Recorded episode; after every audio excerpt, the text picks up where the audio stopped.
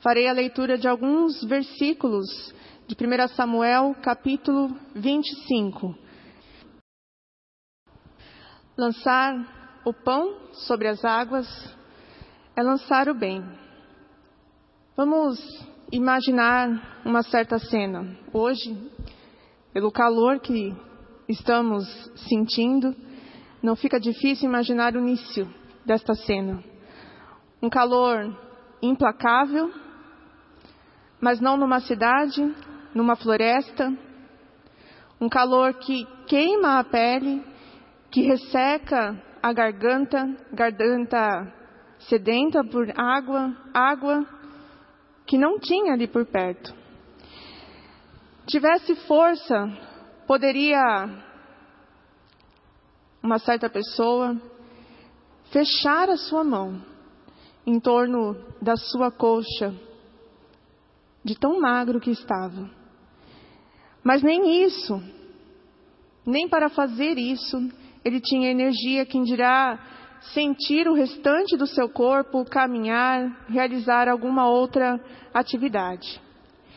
Este era Ernest Gordon, prisioneiro na casa de morte de Chiang um campo de prisioneiros no Japão, na Segunda Guerra Mundial. Tamanho era o sofrimento dele e de todos que ali estavam naquele campo, que ele simplesmente aguardava a morte chegar.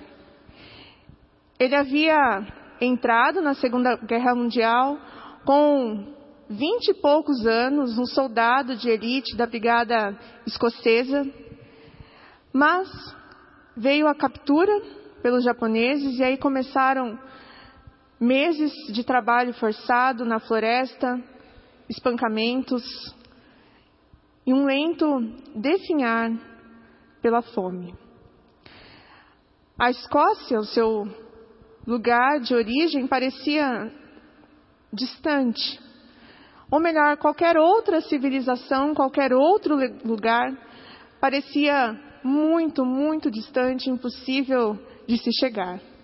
A situação era tão complicada que os soldados aliados, aqueles que também haviam sido capturados, agiam para a própria sobrevivência, lutando cada um pela comida que havia. A morte pela doença, a difteria era a esperança que ele tinha de sair de uma vida de perseguição, de sofrimento, de dor. Mas então algo maravilhoso acontece. Dois novos prisioneiros, ainda animados pela esperança, são transferidos para aquele campo e, embora também estivessem doentes, fragilizados, obedeciam a um outro código de convivência, tinham um outro olhar para a vida e dividiam as escassas refeições, se ofereciam voluntariamente para o trabalho extra. Eles cuidaram de Ernest, do corpo doente dele e deram-lhe o primeiro banho depois de meses sem poder tomar banho. Aos poucos, Ernest recupera a força e também a possibilidade de acreditar que aquela situação poderia sim ser transformada, poderia ser mudada. Algo foi muito importante para que Ernest passasse a confiar, a acreditar, a ter esperança. Foi a bondade daqueles soldados, bondade que se revelou contagiosa e poderosa a ponto de fazer com que Ernest não somente acreditasse que ele poderia sim sobreviver e sair dali, mas também fez com que ele, após começar a se recuperar, passasse a cuidar dos outros prisioneiros doentes e assim a situação do campo inteiro mudou. Vinte anos mais tarde, quando Ernest servia como capelão na Universidade de Princeton, ele descreve a transformação que viveu com as seguintes palavras: A morte ainda nos rondava, sem dúvida nenhuma, mas lentamente íamos nos libertando da sua garra destrutiva, do egoísmo, do ódio, do orgulho. Tudo isso é contrário à vida. Por outro lado, o amor, o sacrifício pessoal e a fé eram a essência da vida presentes dados por Deus aos homens. A morte não mais tinha a última palavra naquele campo. O tema deste mês é Lança o teu pão sobre as águas. Tudo que já ouvimos até aqui, todos os sermões que foram trazidos com base neste tema, com certeza nos fez fez com que a seguinte pergunta viesse à nossa mente: Como eu tenho lançado o meu pão sobre as águas? Como eu tenho lançado o meu pão sobre as águas? É preciso lançar para poder colher. Você tem lançado para colher para a sua carreira, por exemplo, para conquistar os seus sonhos, para conseguir as suas coisas, para que tudo funcione do seu jeito. Quando o pronome possessivo toma conta das nossas vidas, da nossa fala, dos nossos sonhos, dos nossos planos, nos prejudicamos e prejudicamos a vida de todos aqueles que estão ao nosso redor.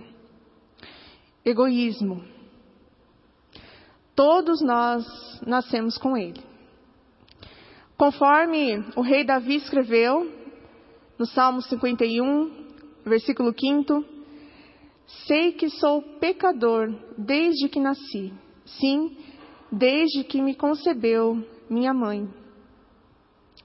Nós queremos, queremos que nossas boas obras sejam notadas, apareçam. Mas muitas vezes queremos isso para satisfazer o nosso ego, não para encorajar outras pessoas. E ainda esperamos que o nosso favor seja retribuído com a mesma moeda. Quando não acontece, ficamos chateados, ficamos magoados. Ele não reconheceu o que eu fiz. Ela não percebeu que eu estendi a mão. É preciso uma ajuda sobrenatural para não vivermos somente para nós. É necessária a obra do único ser que penetrou em nosso mundo e jamais fez concessões com o seu próprio ego. Jesus nos ensinou um novo código de vida e devemos fazer como o filho do homem que não veio para ser servido, mas para servir e dar a sua vida em resgate de muitos. Há também uma outra forma de refletirmos sobre este tema, o tema do mês, lance o seu pão sobre as águas. Se você não está lançando o seu pão sobre as águas porque está sem esperança, porque está difícil, realmente está difícil caminhar, porque está dolorido. Você se sente perseguido, perseguida, se sente traído. Lembre-se da transformação na vida de todos aqueles que serviram verdadeiramente ao Senhor. Lembre-se da história que acabei de contar, da transformação da vida de Ernest, e não somente daqueles que não estão mais entre nós, mas a transformação de muitos que hoje fazem parte da nossa vida. Muitos já passaram por essa transformação. Lembre-se da frase: o amor, o sacrifício pessoal e a fé são a essência da vida presentes dados por Deus. O único refúgio. Voltando para o texto que lemos, Abigail viveu na época de Davi Como vimos, ela era casada com Nabal e Nabal, este nome significa insensato em hebraico. Ele, Nabal, fazia jus à definição do seu nome. Possuía gado, ovelhas, se orgulhava muito de ter muitos gados, de ter muitas ovelhas, de ter territórios. Ele sempre mantinha ali a sua dispensa e a sua adega muito bem abastecida para poder festejar a todo instante, a todo momento. Era aquele tipo que anda pelas ruas da cidade se exibindo, exibindo tudo que tem. Tinha cadeira cativa nas primeiras fileiras de todos os lugares, porque ele gostava muito de ser agradado, mas não gostava de agradar a ninguém. O mundo de Nabal girava em torno dele, somente dele. Não devia nada a ninguém e ria só de pensar em repartir algo com alguém, muito menos com Davi. Davi, nesse período, desempenhava o papel, podemos dizer que, de Robin Hood, ali no deserto. Ele e os seus soldados estavam no deserto, ele precisou ir para o deserto por conta da perseguição que sofria pelo rei Saul. E quando ele estava ali, muitas pessoas começaram a se aproximar dele e, e então ele formou esse exército. E eles protegiam os pastores, protegiam todos os que trabalhavam para cuidar das fazendas, do gado, das ovelhas, por exemplo, de Nabal. Eles protegiam essas pessoas de bandidos, porque essa era uma real necessidade concreta, uma necessidade concreta na região dos campos. Os pastores poderiam sofrer assaltos, ter as ovelhas roubadas, o gado, enfim, a plantação. E Davi, com os seus homens, trabalhavam protegendo estes homens, estes trabalhadores. Eles protegiam com tanta eficácia que um dos pastores de Nabal chegou a dizer: dia e noite eles eram como um muro ao nosso redor. Durante todo o tempo em que estivemos com eles, eles cuidaram das nossas ovelhas. Está no versículo 16 do texto que lemos. Davi, Nabal e Abigail. Abigail foi descrita nas Escrituras como uma mulher muito inteligente e o desenrolar da história nos mostra isso. Nabal seguia a risca o significado do seu nome, sendo bastante insensato em suas ações. E Provérbios nos fala sobre o insensato. Diz: os sábios acumulam conhecimento, mas a boca do insensato é um convite para a ruína. E ainda diz: é uma honra dar fim às contendas, mas todos os insensatos envolvem-se nelas. Era exatamente isso que Nabal estava fazendo. Ele poderia simplesmente repartir um pouco daquilo que ele tinha, ele tinha muito, repartir com aqueles que o ajudaram, protegeram todo o seu gado, a sua criação, as suas terras, mas ele foi insensato. Davi, as atitudes dele falavam bastante sobre as intenções do seu coração. Ele estava fugindo do rei Saul, como eu falei há pouco, estava sendo perseguido e em resposta a tanta perseguição, tanto risco de morte, o que Davi faz? Ele foca, ele olha somente para essa dificuldade, para de repente o medo que ele sentia, e com certeza ele sentia medo podemos entender o que Davi faz. Porque enquanto ele estava ali no deserto, passando por este período difícil, ele escreveu alguns salmos. Um deles, em um deles ele diz: Misericórdia, ó Deus, misericórdia, pois em ti a minha alma se refugia. Eu me refugiarei à sombra das tuas asas até que passe o perigo. Clamo ao Deus Altíssimo, a Deus, para que comigo cumpre o seu propósito. Dos céus, ele me envia salvação, põe em fuga os que me perseguem de perto. Deus envia o seu amor e a sua fidelidade. Salmo 57, do versículo 1 ao primeiro ao terceiro e versículo 6. O que Davi faz? Estava sendo perseguido. O que ele faz? Ele se refugia e confia em Deus. Ele não olha somente para o que está acontecendo na vida dele, mas ele olha principalmente para Deus, para o refúgio que Deus oferece e confia em Deus. E nós precisamos fazer o mesmo. Continuar fazendo o bem, assim como Davi estava fazendo, confiando em Deus, perseverando em Deus ainda mais. Ele, o Senhor, é o nosso refúgio, e enquanto estamos sob as suas asas, encontramos cura, cura para as nossas feridas, recuperação para a nossa alma. Se nos alimentamos do medo, do ódio, da raiva, as nossas feridas não são saradas e não teremos como fazer o bem. Em busca de Deus. Os sobreviventes do deserto encontraram refúgio na presença de Deus e descobrem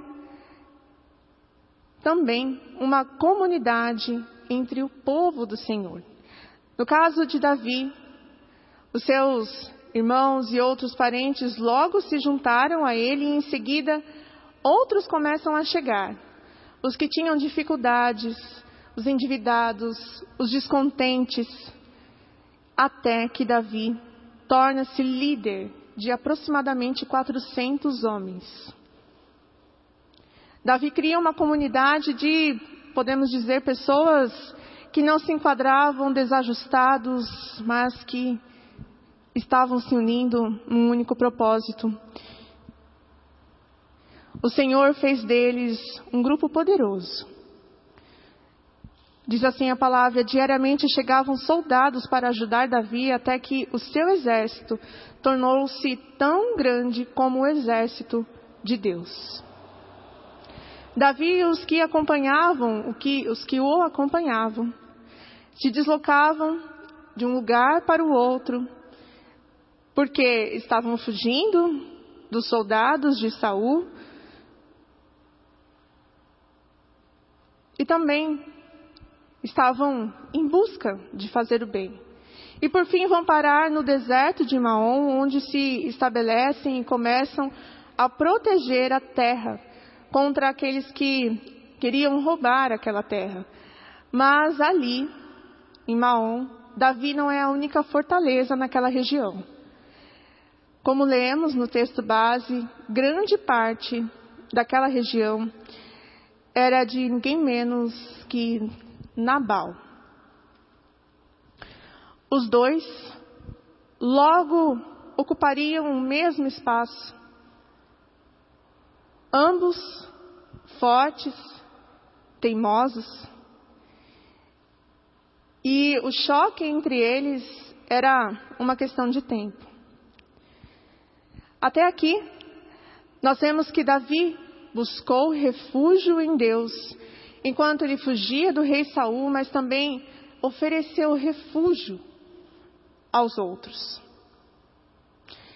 1 Pedro capítulo 1, versículo 4 e 5, nós lemos que os filhos de Deus são protegidos pelo poder de Deus mediante a fé. A fé.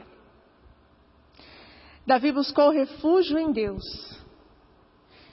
Quem é refúgio para você? Como você pode se tornar mais um lugar de refúgio, um lugar seguro para aqueles que buscam refúgio. Só podemos ser este lugar de refúgio para alguém se o nosso refúgio é o Senhor.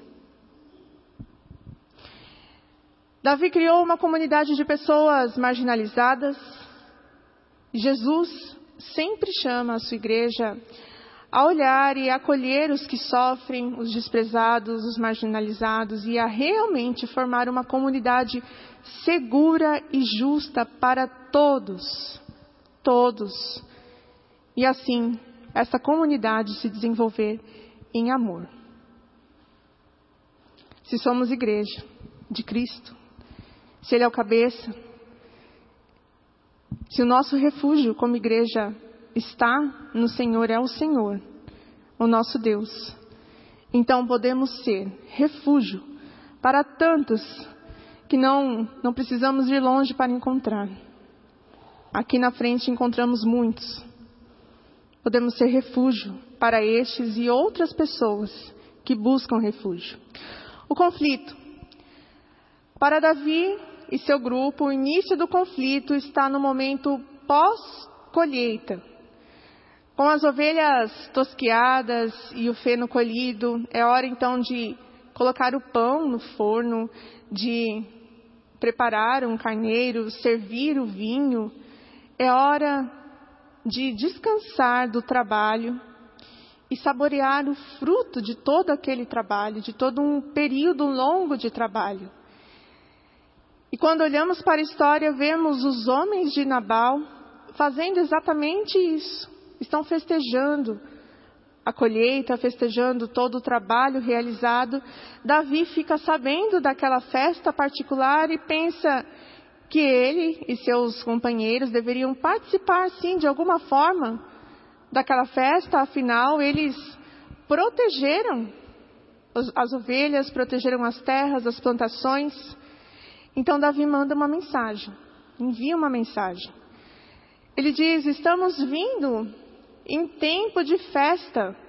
Por favor, dê aos teus servos e ao teu filho Davi o que você puder dar. Envie essa mensagem para Nabal.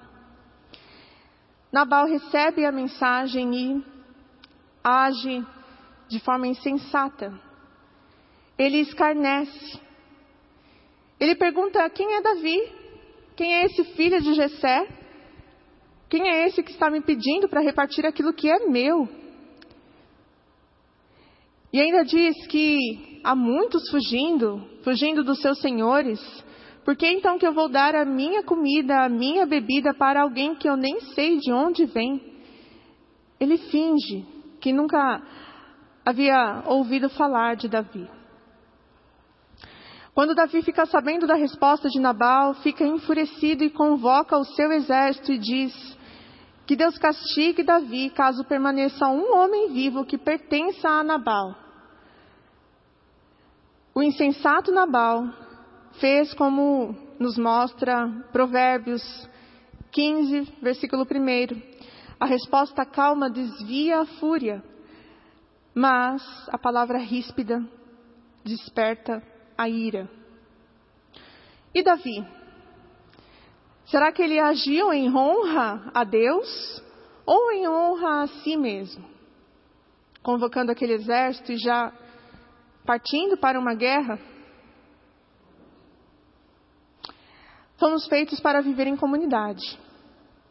Bem no início, lá atrás, depois de criar Adão, Deus declarou: não é bom que o homem esteja só.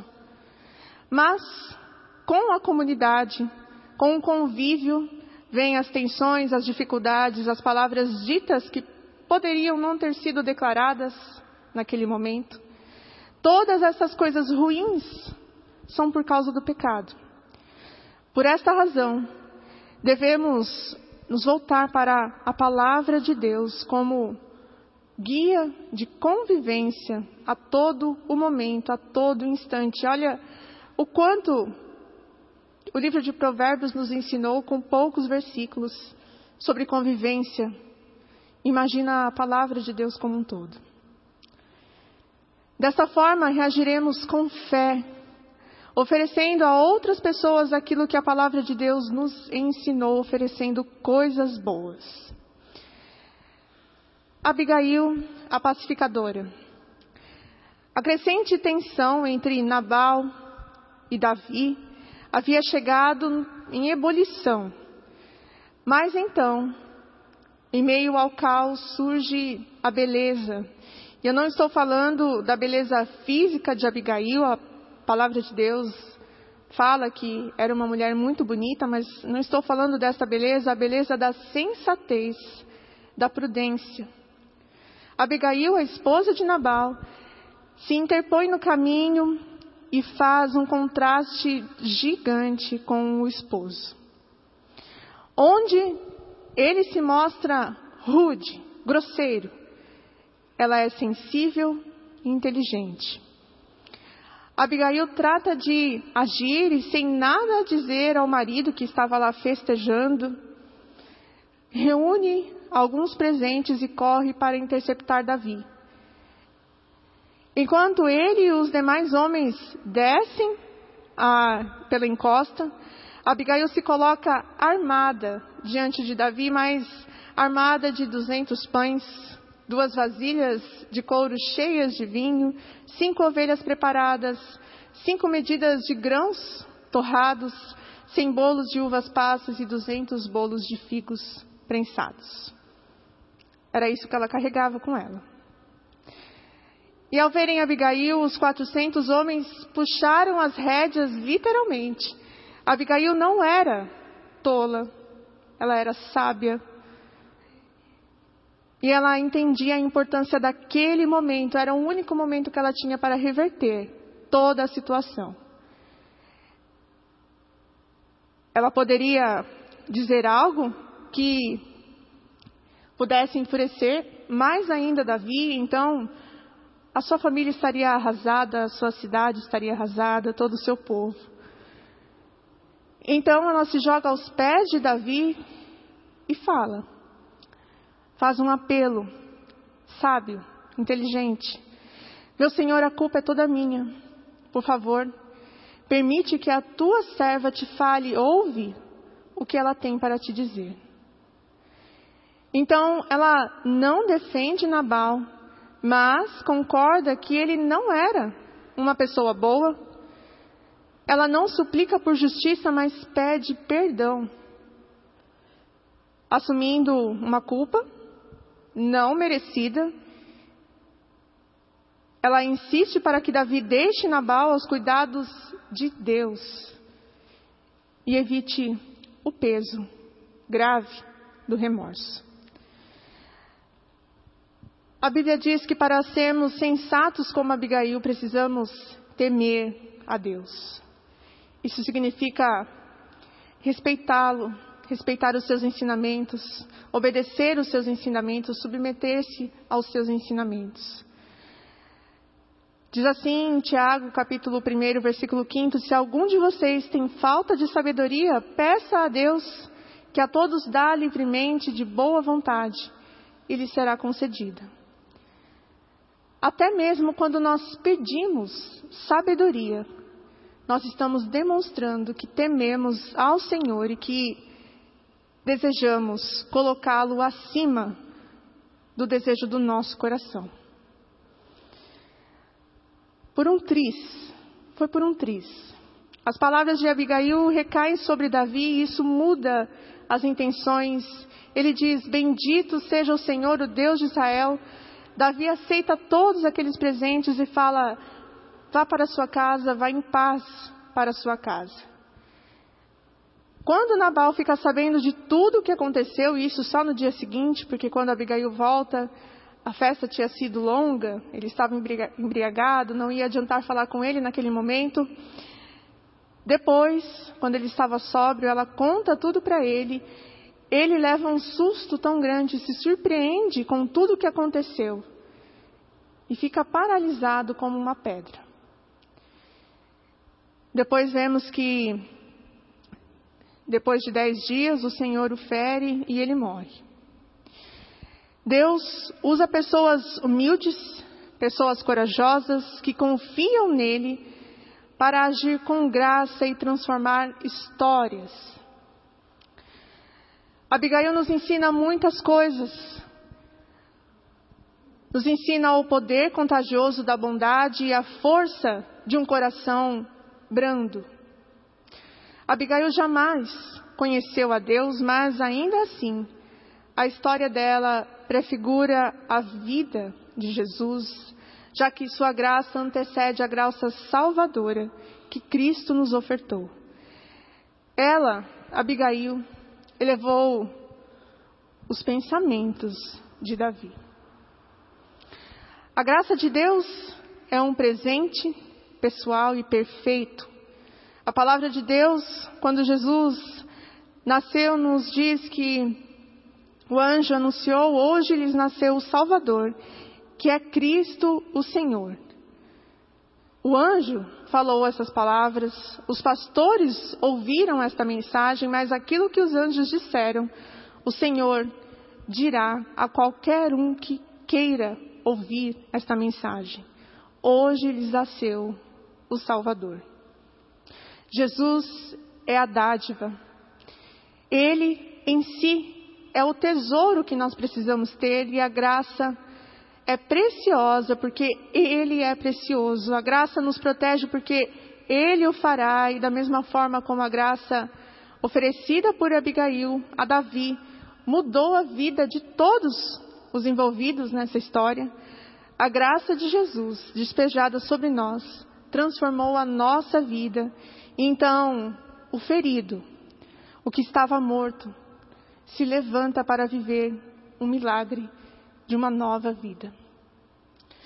Para terminar, a insensatez que vemos em Nabal ainda está viva no mundo de hoje. Na cidade em que vivemos, nós percebemos atitudes insensatas nos lugares que frequentamos, entre as pessoas que convivem com nós, há dificuldades neste mundo, há insensatez, há deboche, em alguns momentos há injustiça, ou em muitos momentos há injustiça.